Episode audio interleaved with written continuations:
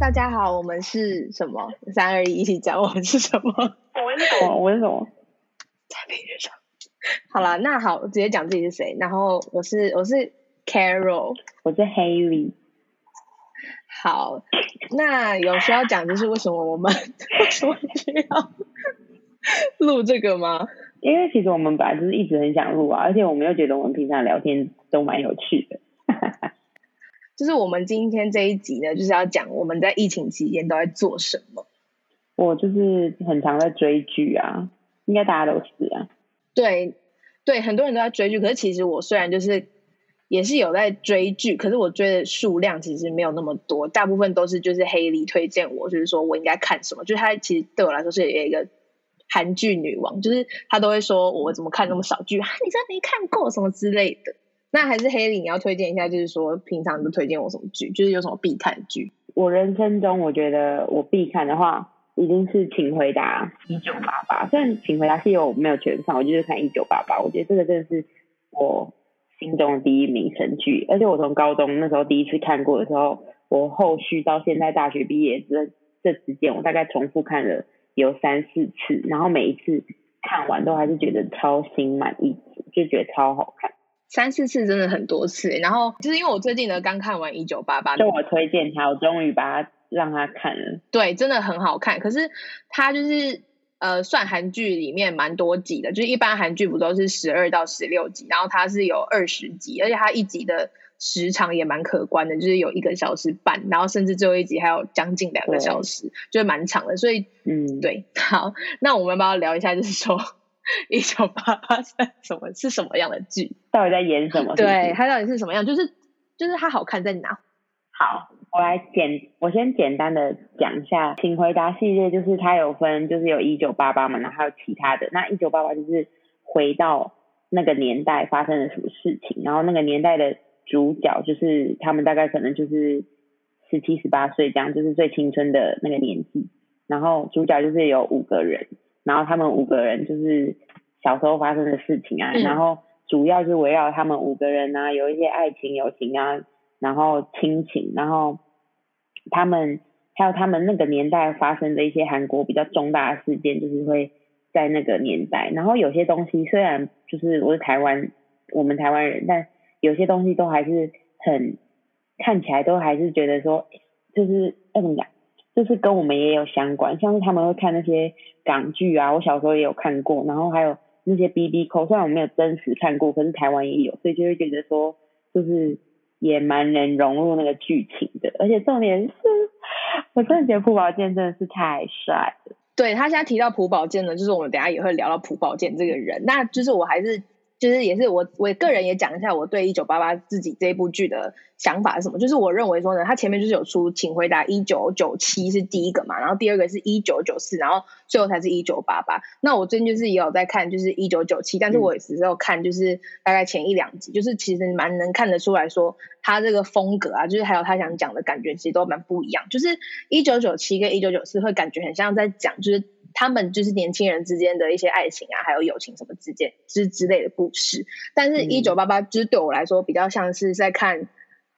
就是台湾的八点档，感觉就是有牵涉到，就像像光阴的故事，不知道有人知道光阴的故事是什么？就是我从来没看过哎。就是就是台湾之前有一部剧，就是叫《光阴的故事》，它就是在叙述，就是说台湾的，就是在眷村里面发生故事，就是也跟一九八八一样，就是他们是一个区内，然后呢有。就是大概四五个家庭，然后发生的一些亲情、友情，然后爱情的故事，这样就是其实我觉得一九八八就有点像韩版的光阴的故事这样子。然后它就是背背后的历历史事件，就是虽然说我们不是韩国人，但是看了还是会觉得说，哦，就是大概能懂那感觉，或者说里面就是有一个里面唯一的一个小朋友，就是叫珍珠嘛。然后他其实玩的那些游戏，我们自己也是大概会知道，就是那个我不知道你有没有记得里面他有。玩一个那个东西南北，你知道吗？你是说用纸折纸的那个？对，就是说写东西南北，然后你是东极部，有印象。对，东极部是折那个。对，就是对我来说，就是我会觉得说，哇，就是能在韩剧里面找到一个自己的共鸣，对，童年共鸣这样。所以一九八八大概就是这样的剧。好，反正我们刚刚就是有稍微介绍一下一九八八对我们来说是怎么样的剧。嗯哼，对。但我觉得我看完的感觉是，很多人就是会说一九八八就是。可能中间会觉得步调有点慢或者怎么样，但是我觉得就是这个导演啊，他拍的剧好像都是这样，因为他也有拍那个机智系列的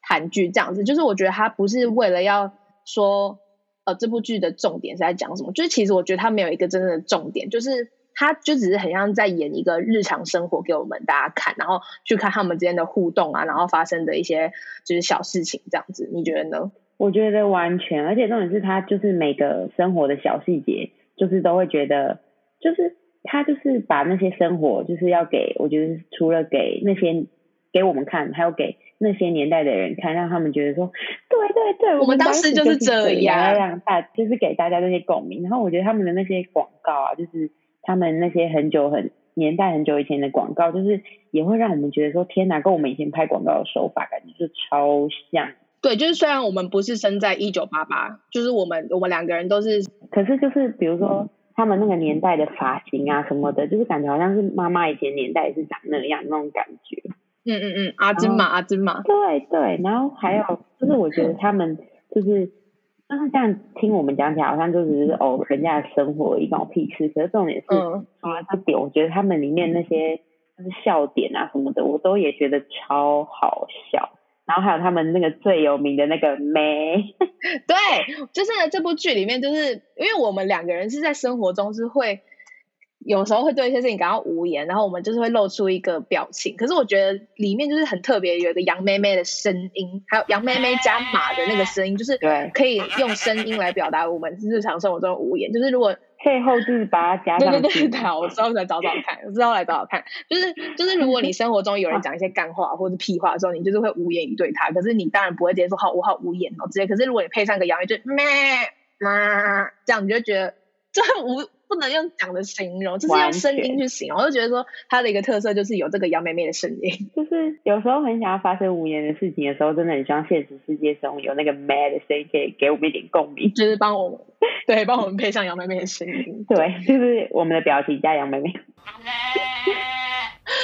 那我们这部剧大概就是这样。就是我觉得如果没有看自己真的去看的人听我们讲，应该会觉得说这算什么推荐啊？而且重点是，我觉得他他这部剧很厉害的一个点是。他每一个角色，就是演这部戏，大家都知道，就是这部戏就是让很多人爆红嘛。嗯。然后我觉得，就是重点是他这个角，他这个每一个角色都是让人很讨喜，因为他每个角色都很认真的去刻画，说哦，他经历了什么，他经历了什么，就是他每个人都不是只是单纯的，就是没有真的所谓。虽然主角是五人帮，可是其他人很对这部戏的那些剧情啊走向，就是。也是很有大推动，就是整个大家的角色都很生动、很讨喜，这样每个人细节都有带到，我觉得很赞。对，那这个他刚刚黑莉讲的部分，我觉得也可以带到猎人，就是我们两个，对啊，他看过的动漫比我多，但是我看过动漫很少，他唯一就是推荐我的动漫，我有看的就是猎人。那我觉得猎人就是我不知道会不会太跳，然后不会，我只是我是举个例子，就是说，因为我觉得猎人对我来说也是，就是他没有说小杰一定是主角。对他，他没有说小杰一定是主角，就给小杰戏份比较多，或者是比较多画小杰，然后跟他爸爸之间的事情。可是我觉得一九八八就也是这样，就是他不会说哦，只给那个德善一些镜头啊，或者是说给正焕一些镜头，或是朴宝剑之类，就是他每一个人都给的很足，就是就连他们家庭里面的爸妈、他们的弟弟啊、姐姐。或者是说，连就是比较少、比较少出现，还有那两个好笑的配角，对对对，比较少出现，甚至教务主任啊，或者教务主任他老婆，就他妈妈是保险王这件事情，我觉得就是都有有把它刻画出来，就不会说哦，因为主角就是着重于谁，然后就只演他们这样子。对，真的，我觉得分配好，每个细节都交代的很清楚，就会让大家更有那种就是。很好像真的好像跟他们一起生活过一天，真的是就是那样的感觉。对对对对对，我觉得这可能也是他们成功的点，就是对啊，就是拍的，就是不会说忽略到哪个演员。对，真的。好，那我们聊完他们就是大概是怎样的剧的话，我们可以来讲一下说我们就是在里面最喜欢什么角色。这有需要吗？好了，不然那要不然黑里先讲说你在里面最喜欢的角色是谁？我最喜欢的就是看完剧，我就最喜欢就是。朴宝剑啊，崔泽，因为第一弹就是他真的好可爱、好帅，就是想当他老婆。真的，然后我很喜欢他们那对，就是德善跟那个崔泽，我觉得他们真的是天生，就是我真的是不会有那种觉得说德善真的是干去死什么的，我就是觉得说天啊，好配，好。而且我要先讲，我要插嘴，我先讲，我们今天这一集讲一九八八，没有说什么呃要引，就是故意不讲里面演什么啊。我们这一集就是直接爆雷到死，就是因为我们两个就是已经看完，就是我们想聊什么就聊什么，就是我也不会在乎，就是说哦哦，我们其实也不能讲说她老公是谁啦，什么什么，就是因为我自己本人的，对啊，就是我当时就是自己被爆雷的人。对啊，这部剧真的很久，它是二零一六年的剧吧，还是二零一五？我忘记，反正我高中的时候看的时候就已经是很旧的片了。对啊，二零一五年的尾巴的剧对我来说已经是六年前，六年前，所以那时候我们才十六、十七岁而已。对啊，Oh my god，好久。反正呢，我觉得，呃。这部剧我当时就是被爆雷，因为其实这部剧就是它是有点像倒叙法，就是以他们现在他们那时候二零一六年，然后呢，他们里面的角色已经是四十几岁了，然后是在倒叙说他们当时是发生什么事情的一部剧，所以当时大家就是会以德善的视角来讲说，哦，当时是发生什么事，然后旁边有她的老公，但是那时候是没有演出说她老公是谁，然后那时候我就是也一直在猜说。她老公到底是谁啊？是是那个谁啊？是郑焕吗？还是谁谁谁？就是我那时候完全没有想到是朴宝剑。然后就在我就是因为我就是会滑 YouTube 嘛，他会推荐我一些演算法的影片，然后他就有推荐到我一九八八的影片，然后他竟然就直接下一个超乐色的标题，他就打说关闭上帝视角。论为何德善最后选择阿泽，我直接大疯掉。我我 even 也没有去搜寻说，呃，请回答一九八八解说，我也没有这样打，他就直接跳出一个推荐我的影片，说这句这个标题，我当时就直接。真的很烦呢，真的是没，真的是没。然后对啦，可是后来就是因为他的那个中年中年之后的那个阿泽，就是演的蛮不像当年的阿泽，所以我自然就是不会想要他。像，稍微像。对，而且而且我个人就是如果被爆雷，我就不会想要再看那部剧了，就是会觉得没有那个乐趣了这样子。对，可是看完就是，就算我知道她她老公是阿泽，我还是会很好奇，说那以前到底是发生什么事，他们怎么会结婚？这样就是。对对，蛛丝马迹，我觉得这个戏的魔力就是说，它有很多细节藏在里面，就是这个不是你看一次你就能完全就是理解说啊这样子，你要看知道两三次以上，你才会觉得哇，这导演真的太厉害了。而且就是不是觉得说哦，所以他们在一起，然后就是对这部剧就已经觉得哦，他们在一起好睡，就是会觉得说啊，就是到底就是这不是一个对，这不是一个中这部剧的这部这部剧的中的，因为大家的在每很多恋爱韩剧就是结局就是哦。男女主角终于在一起，结婚啊之类，生小孩啊。可是我们要看的不是这些，我们要看的是他们以前小时候到底还有怎么了，什么那些。对，好。那你还有要补充，就是你最喜欢的那个 Taggy，就是崔泽的这个角色吗？我我我真的很喜欢，就是我觉得如果要讲最喜欢他们的一幕的话，就是他们每一幕就是在一起都真的很赞。可是我最印象深刻的就是他们那时候已经长大，然后他们那时候因为他姐。他姐已经在跟那个另外一个男的谈恋爱，然后好像就是不能让他们，因为他们好像因为以前的那个性质的关系，就是会觉得不好还是什么的，然后所以他们就是不想让他们爸妈知道说哦他们又在一起了，因为他姐已经跟那个在一起，所以他如果在一起的话，他哦他怕他爸妈会不开心什么的，然后那时候就是他们就是只能偷偷谈恋爱，然后。他们偷偷谈恋爱，有一次就是崔哲就是有得到一个金色的乌龟，不知怎样。然后反正他就是，我觉得崔哲感觉就是很想要很公开大放什么。可是那个德善就是很会想的一个贴心小女儿嘛，所以他当然就想说没关系啊。然后他们反正他们就在车上就谈谈恋爱，然后我就觉得很暖又很可爱，这样我就很印象深刻那种。而且德善长大就是。她小时候是就是真的很悲戚的一个女的，然后她长大整个变气质大美女，真的超可爱。对，是这样，所以我最印象深刻的片段。好，那我觉得呢，那换我讲说我最喜欢的角色，就是呢，老实讲，我最喜欢的角色呢，应该也是崔泽。可是我喜欢那个角色定义不是说里面角色，就是我觉得朴宝剑这个人就是真的是一个天使，就是我觉得我真的冲傻冲傻冲傻。对，看完这部剧之后，完全就是被他圈粉，就是我觉得怎么会有。这是世界上怎么会有这么赞的一个人？对，可是我我其实我其实没有思考过我里面最喜欢哪一个角色，嗯，因为我觉得它里面的角色就是都演的很赞。对对对对，就是他们就是就是这没办法去说，就最喜欢哪一个角色。如果是要讲说戏里面角色的话，但是如果硬要就是说最喜欢哪个演员的话，一定是朴宝剑。而且就是我其实很很久之前，就是我还没有看这部剧的时候，黑里就一直跟我说他很喜欢朴宝剑，但那时候我完全不懂，就是这不是完全不懂，是我就是没有被他圈粉，因为我当然是没有看过他的作品，但是我就是一直有知道朴宝剑这个人。然后你那时候是觉得怎样？那时候是觉得说他到底怎么了？就是路人粉，路人就路人。你说你觉得朴宝剑那个长相是路人？不是长相，就是他对我来说，就是因为我没有看过他任何的戏剧，也没有看过他的，我没有听过他讲话，就是对我来说，他就只是一个呃我知道的韩国明星这样子。哦，对对对，所以我不会对他有任何好感，但是我也不会觉得他很丑或者怎么样，但我知道他是可爱的，但是。就觉得哦，他就是朴宝剑这样，然后那时候黑里就很喜欢他，所以我就是会顺应着他说哦，就是他很喜欢朴宝剑这样子，然后就是事隔多年，就是我们终于毕业了之后才看了这部剧，然后也被他圈粉，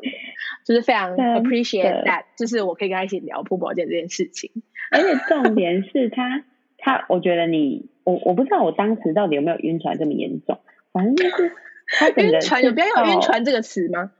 我跟你讲，当你看完一个韩剧，会去搜寻那个男主角，代表你已经晕船了。就是丹尼表那我晕蛮多艘，那我晕蛮多艘船。对啊，就是可是哎，拜托，有些有些韩剧是看完不会去搜寻，那就是代表没有晕船。像最近那一部那个那叫什么？无法抗拒的他。对，我就没有晕船，所以就是还是会看那个角色怎么演的感觉。我觉得，我觉得如果光是讲朴宝剑的话，可以讲半集，所以我觉得我们要赶快下一个阶段。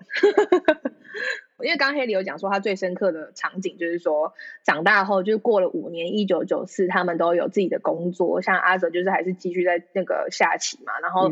德善就是变空姐这样。但其实我，这其实我也蛮好奇，就是问他是什么样的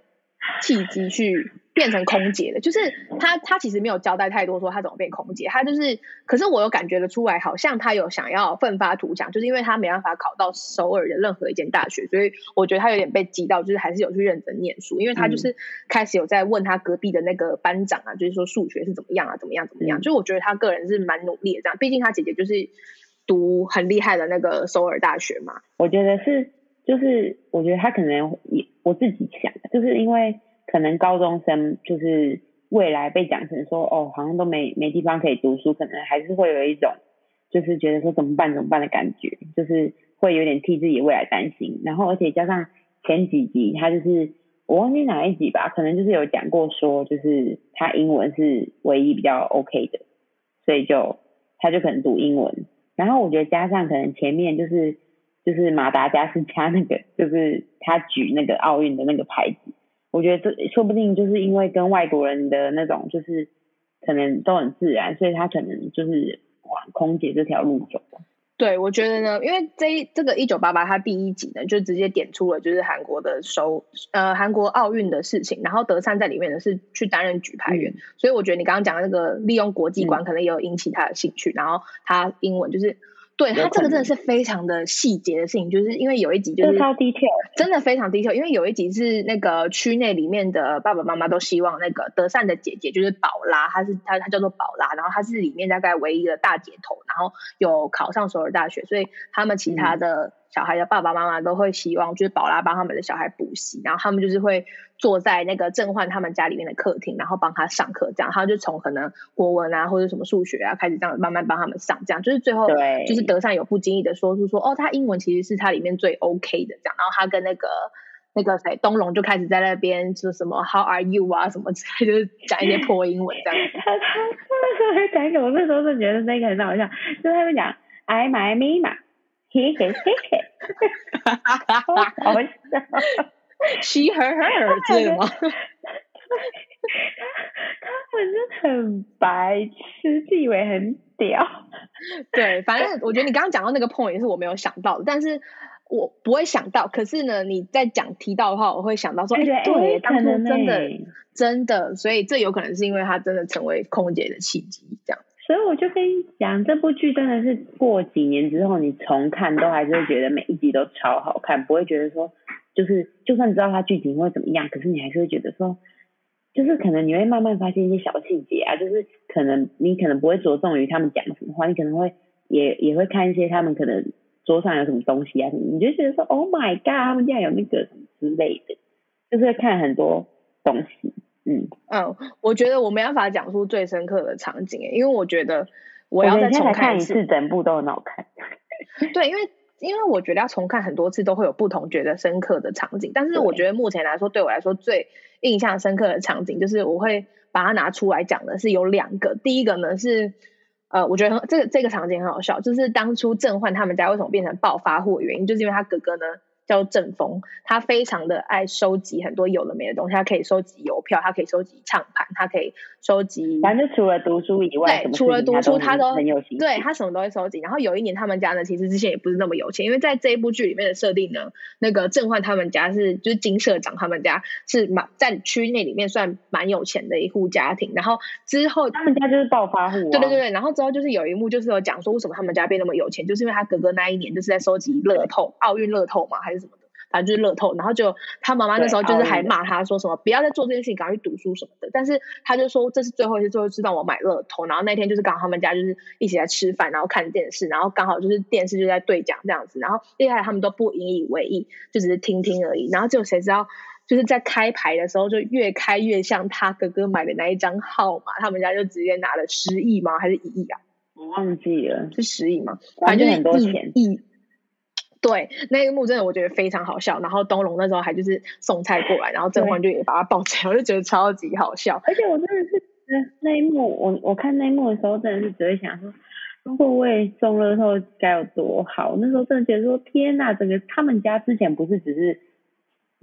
不不是只是没钱，是穷到不行，就是住的比那时候住的比德善他们家还可怜的那种地方。他们那时候比较可怜呢，真的是哦，整个大翻身。他们真的是大翻身呢，就是可能他们全家人都只住一间房间，就是整个什么就是大家要在同一个空间，而且还是小房间哦。对，然后就突然中了十亿，How come？对，可是我觉得这也有可能也是有原，这其中一个原因就是为什么他不读书，他爸爸妈妈都不会太过于苛责他，就是可能是因为当初没有这个是别的原因呢？什么原因？就是他他身体不是不好。对，就是他就是身体不好，然后当初又是因为他，然后他们家才翻身，所以他就可能会觉得说，就是不要太苛责他啦，这样子。虽然还是嘴巴上会说叫他去读书什么的，对啊。好啊，那这是我第一个印象深刻的场景。那第二个印象深刻场景呢，是大概已经是倒数第二三集了。因为我最近才刚看完嘛，所以我最近印象深刻一定是倒数大概两三集，就是那个他们也是长大后已经一九九四年了，然后郑焕就是去当那个空军嘛，然后他就是拿了一个空服员的戒指，然后他们大家在喝酒，因为他们长大，他们长大之后就会很爱喝酒这样子，然后韩国人嘛，那时候那个，对对对对对，然后东龙就说。哦，郑焕你怎么都不谈恋爱啊？什么希望我入棺材前可以看到你跟至少一个女生告白或者求婚？然后因为郑焕就是暗恋德善非常久，但他就是很爱犹豫，然后加上他自己有太多矛盾的点，毕竟他就是也知道阿泽喜欢德善，所以他当然就会觉得说就是好兄弟，就是好了让给他，然后他就是还是选择对德善比较冷言冷语，但是他还是会做出一些很蛮暖的行动。但是这这些事情呢，是直到倒数两三集才会就是有显就演出来，就是说哦，其实他对德善背后的。感觉是怎样？然后那一集的，就是他就是说他很喜欢看到他跟女生告白嘛，然后他就突然就是把那个空服员戒指，空服员戒戒指就是一个他们可能空军就纪念戒指这样子，然后他就突然放在德上面，然后跟他。进行一连串的大告白，然后我本人当时看的就是非常的 shock，就想说现在是怎么回事？就是我的反应跟善宇跟灯笼是一模一样，就想到说现在到底是 what happened？就是怎么那么突然在告白？是做梦吗？还是怎么样？然后我就觉得那一幕就是非常感动这样子，但是我心里有猜测到说这应该是假的，只是想要开玩笑一下。嗯，但是德善你没有做出任何的回答，而且那一集就是你们就是有看的话，就是有发现，就是只要有人开门进来有，然后德善就一直看门口。嗯，就是他可能就在期待阿泽来这样，对，因为那时候阿泽会比较晚来，然后那个门只要有人开门，他就看一下，开门就看一下。其实那时候应该就蛮明显，他最后应该是会选择阿泽。嗯，就他对他是蛮有好感，毕竟阿泽就是比较主动，然后会就是很坦然的讲出自己喜欢德善这件事情。对，对，那就是这就是我两个蛮目前蛮印象深刻的场景。对啊，要不然当初那个德善也有喜欢过那个。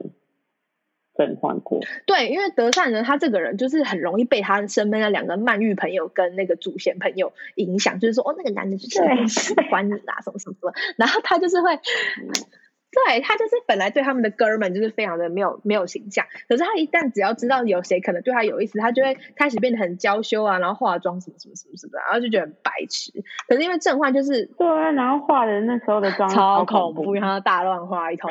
结果呢，他们他。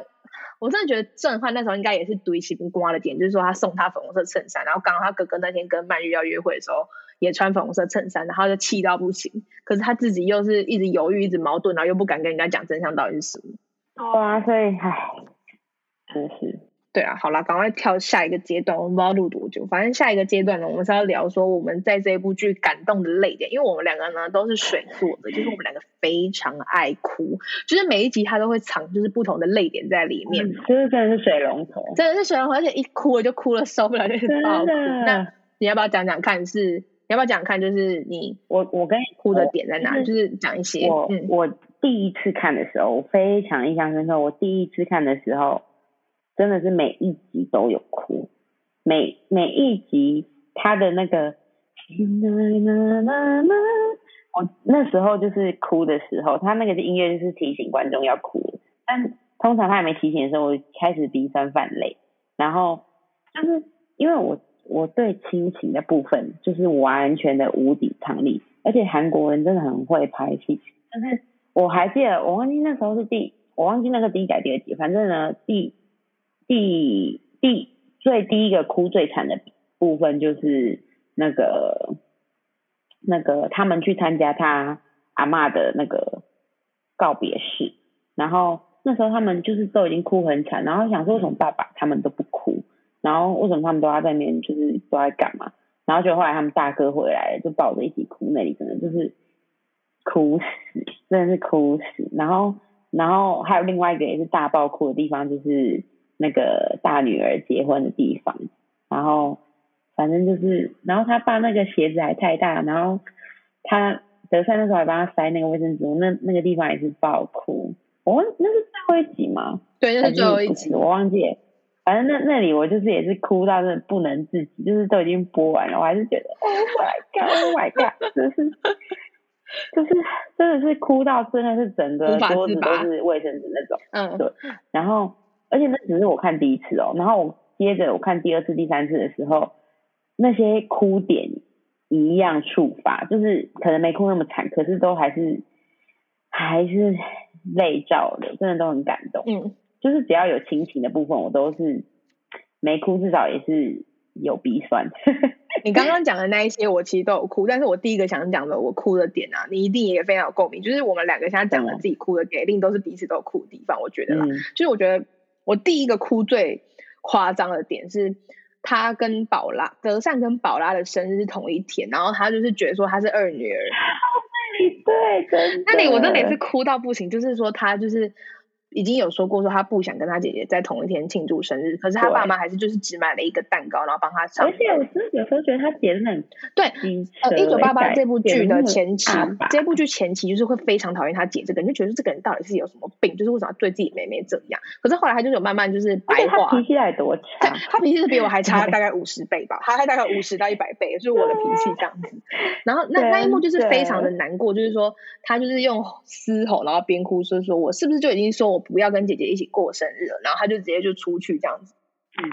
我觉得还有另外一个那个点，就是虽然我不懂他们取名是怎样取，可是我觉得他讲的就是让我觉得真的很感同身受。就是他就说，为什么姐姐叫宝啊，名字那么好听，然后弟弟叫余辉也是很好听，为什么就觉得我是德善什么的，就感觉好像只是一个就很像台湾人叫做正男的那种感觉。然后就觉得说，天哪，Oh my God！如果我被我爸妈叫什么正男，就是因为什么希望我还是怎样什么，就是。就是算可能也是正正当当啊什么的，有男子的气概之类对，然后就觉得说干超不爽，然后你都已经给我这个烂名字，然后你你你们你还都对姐姐那么好，然后对弟弟那么好，然后每次我就只能吃鸡翅，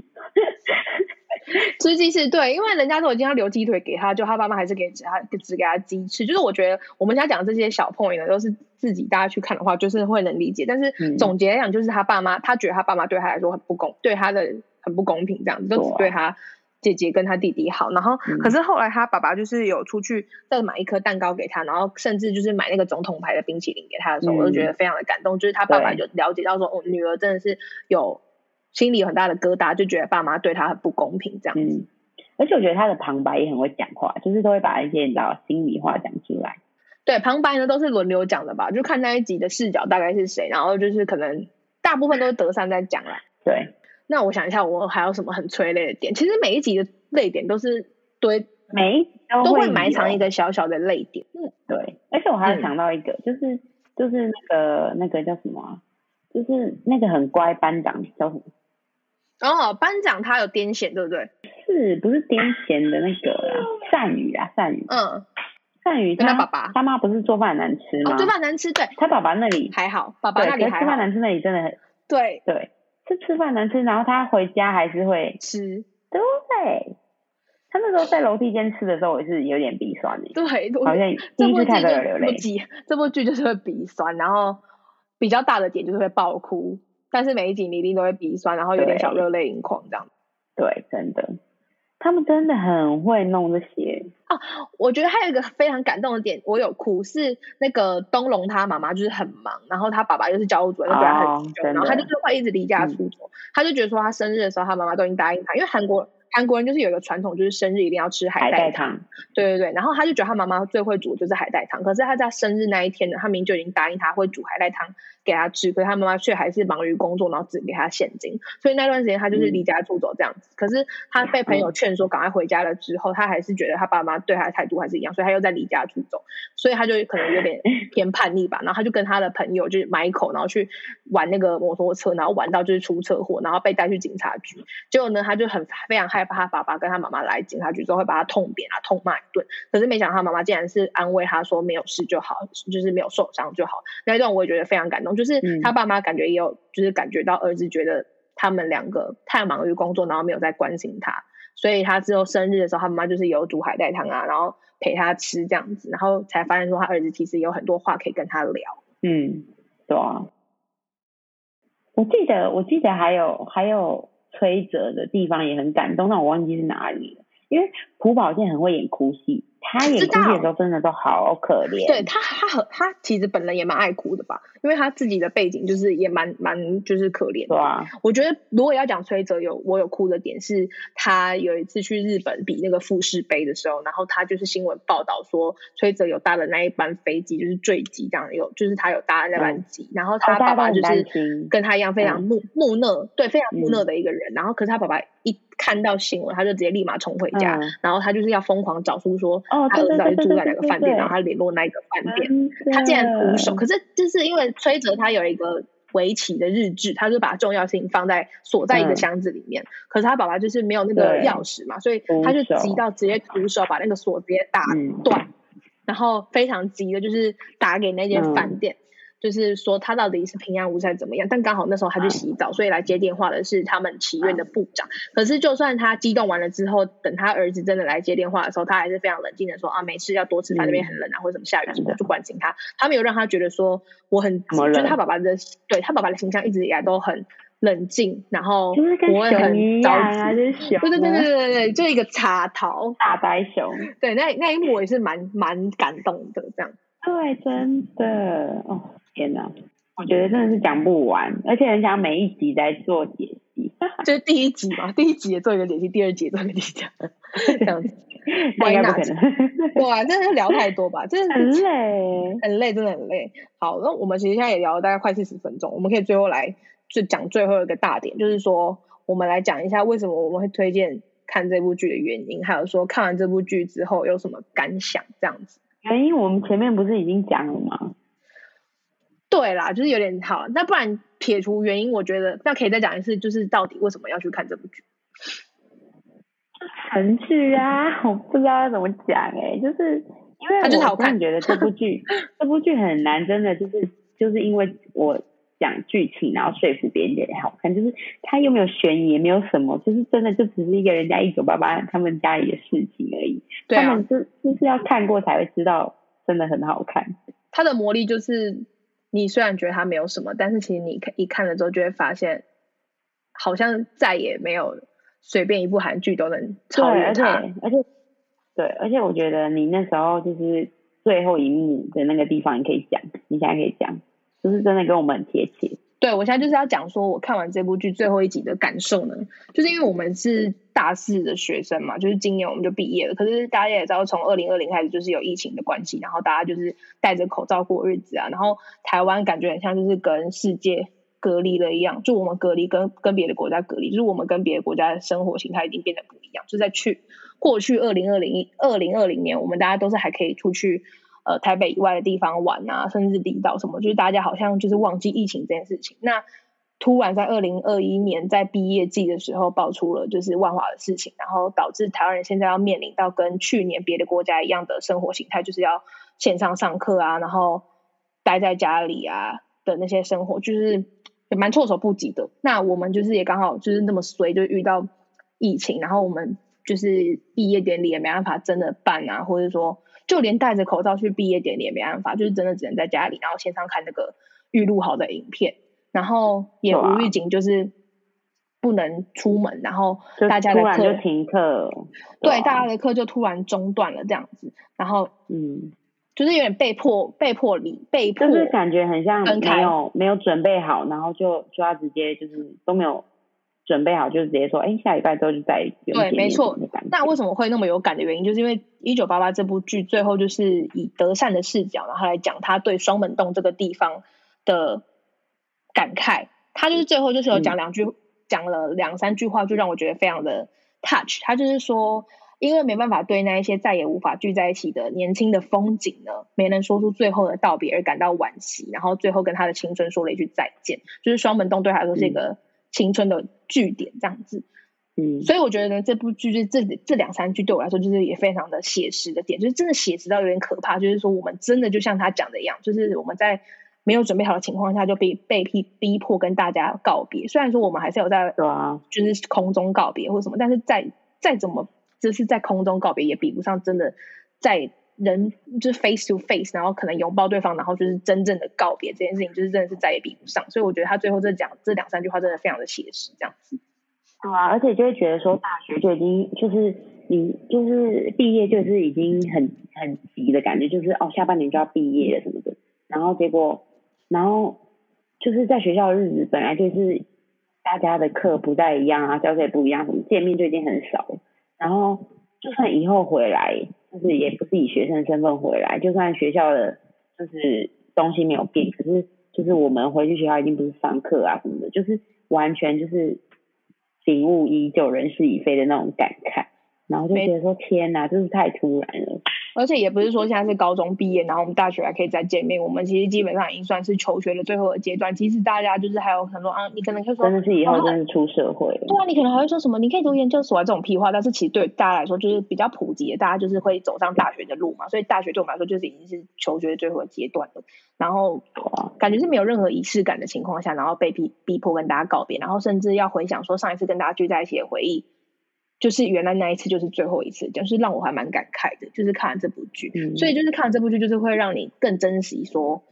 就算是跟家人青春就这样结束了。对，但是其实我觉得往好处想，你看了那些跟家人的互动，你可能也许会透过疫情这个关系，然后跟你的家人更加紧密，就是更珍惜你现在拥有的时间，然后。为了不要让未来的自己后悔，所以这部剧给我的启发就是还蛮大，就是更更更加珍惜身边的人，这样就是在疫情情况下，然后看了这样真的真的真的，可是这这这真的是我的想法，就是就是启发了我嘛，这样子就是为了不让以后的自己后悔，就是就是因为以前没有好好把握，就是说要在学校跟大家相处过怎么样，然后现在被逼迫分开了，才会觉得说哇，以前真的是应该怎么样怎么样，哈都回不去了这样。那为了不要让以后的自己也这样感觉，所以是不是应该现在就是？好好珍惜这样子，虽然说还是会吵架什么的。我是觉得我倒是没有到，就是虽然真的是结束的很突然，可是我还是觉得我没有，就是觉得就是后悔什么，就是没有觉得哎什么好可惜什么的，就只是会觉得说，就是哦没有毕业，青春就这样子画下去。对，就是会觉得就是要怎么讲，不是后悔，就是会觉得可能感慨，就是。竟然是这样子的方法结束了，可是也不会觉得说哦。对啊，因为因为如果没有疫情的话，我们可能还是会；可如果没有疫情的话，我们可能会说，哎，那毕业典礼要到，我们是不是应该做一些什么事情，而不是就这样结束？重点是我们一定会有毕业旅，对，我们的毕业旅行也就是取消了，连要在台北、台湾都不行。不知道什么时候疫情才会过去。但是呢，我真的是也很衰，就是没办法出国。然后看了韩剧，就是有个魔力，就是会让你更喜欢，对，更喜欢欧巴之外，你就会很想要直接去韩国，然后看欧巴之，然后吃那些辣炒年糕什么的。韩食，对我们两个，我跟 Kelly 就是讲说，我们解封之后，就是一定要去一趟韩国这样子。对，真的。哦，我们今天聊，我们今天聊这些应该还蛮够的。我们聊四十几分钟。对啊，反正如果喜欢的话，可以告诉我们你喜欢一九八八的哪个剧情之类的。对，就是呢，我们还没有那么熟悉，就是录 podcast 这件事情，就是我们平常都是在听别人的 podcast，第一次自己录制也蛮新鲜的。那今天的主题呢，就是聊一九八八，请回答一九八八这部剧。